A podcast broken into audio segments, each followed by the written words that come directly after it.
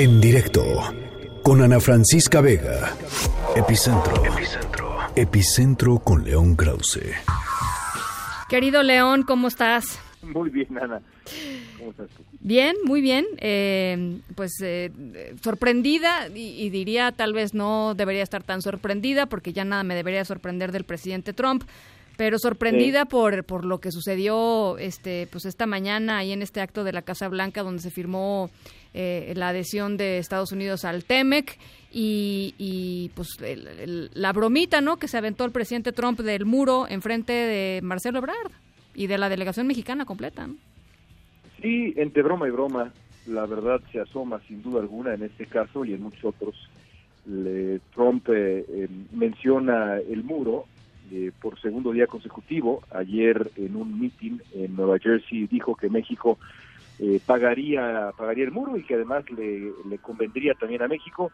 Lo que más me llama la atención es que dijo, ya verán, ya se enterarán por qué México está pagando el muro.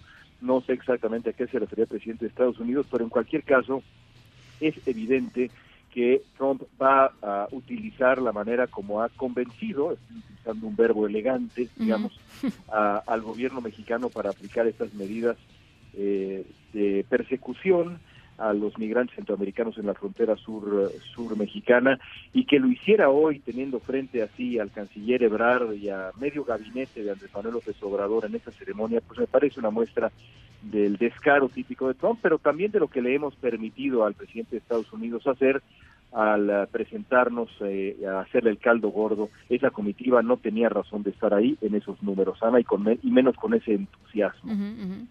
Eh, ahora, quizá Trump no se refiere a un al, al, muro físico, este, sino pues al muro en el que se ha convertido en, en México, este, en, en, la, en, la, detención de migrantes. O sea, creo que más bien, este, él digo, tiene formas, formas de torcer la, la, la realidad y hacerla ajustarse a su, a su narrativa, pero me parece que más bien va uh -huh. por ahí el asunto, ¿no?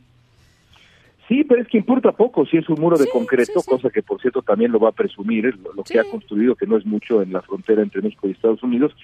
Eh, importa poco si es de concreto o si es una valla, o, o importa poco. Eh, lo cierto es que México ha formado un muro de carne y hueso y las imágenes están ahí como un regalo con todo y moño para el presidente Trump. Los videos que todos hemos visto en los últimos días de la Guardia Nacional Mexicana utilizando gases lacrimógenos, persiguiendo inmigrantes, bueno, haciendo exactamente lo que Donald Trump quiere que, que hagamos en imágenes que ahora sí, déjame citar a los clásicos, no las tiene ni Trump, eh, porque con toda franqueza, ese tipo de actitud no se le ve a, ni siquiera a la patrulla fronteriza eh, en, en, Estados Unidos. Sí. Un regalo sin duda completito para Donald Trump ahora que comience la campaña. Oye, y lo que también estaba leyendo por ahí, no recuerdo bien dónde, pero, pero me pareció muy interesante no había yo reparado en eso, que es eh, este asunto de, eh, pues México se queda, digamos, está como entre la espada y la pared, porque por un lado, pues se ha convertido en esto que, que sabemos, en, se, se, ha, eh, digamos, ha aceptado las imposiciones del presidente Trump con todas las consecuencias que esto tiene,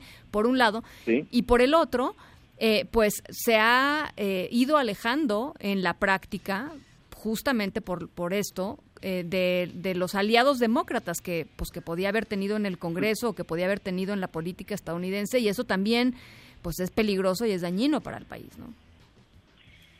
Pero por supuesto, esta, esta es una lectura eh, acertadísima, una lectura que, por ejemplo, repite con, con frecuencia el eh, ex embajador de México en Estados Unidos, Arturo Sarucán, que Puede de la ser, relación bilateral sabe como muy, muy poca gente. Exactamente. Y es absolutamente cierto. Uh -huh. eh, los, uh, los demócratas eh, ven lo que ha hecho México, la manera como México ha pues eh, hecho exactamente lo que Donald Trump ha querido en materia migratoria y en otras cosas también, con auténtica perplejidad. Eh, recuerdo haber entrevistado a Julián Castro, uh -huh. precandidato presidencial, quien me dijo me sorprende mucho lo que ha hecho el gobierno de México. hay esa perplejidad, y lo curioso es que, pues sí, tal y como señalas, en Estados Unidos hay dos fuerzas políticas igualmente importantes y los demócratas eh, no olvidarán lo que evidentemente se ha hecho, como no olvidó Hillary Clinton que Enrique Peña Nieto hubiera invitado a Donald Trump y a ella, por más que Peña Nieto dijera otra cosa, no la invitaron de la misma manera. Bueno, pues ahí está este acto básicamente este de campaña lo que vimos hoy, ¿no? Bueno, por supuesto, con la presencia de Marcelo porque vale la y de Graciela Márquez. De la embajadora de México, de la secretaria de Economía, del secretario de Relaciones Exteriores, del subsecretario de Relaciones Exteriores, vaya, todo mundo. ¿A quién mandó Canadá, Ana? Averígualo. Seguramente a lo mejor lo sabes ya.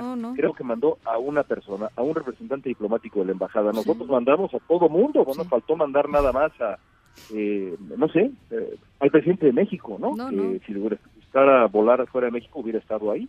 Eh, es increíble, la verdad. Bueno, es increíble. Bueno, pues ahí está. Eso fue lo que le tocó escuchar hoy a Marcelo Ebrard, a Graciela Márquez, la, eh, la secretaria de Economía, la embajadora Marta Bárcena, al subsecretario para América del Norte, Jesús Seade, y a Luz María, a Luz María de la Mora, jefa de la Unidad de Coordinación de Negociaciones. Eso fue lo que les tocó escuchar hoy. Bueno, gracias, León. Gracias, Tiana. Un abrazo. En directo, con Ana Francisca Vega.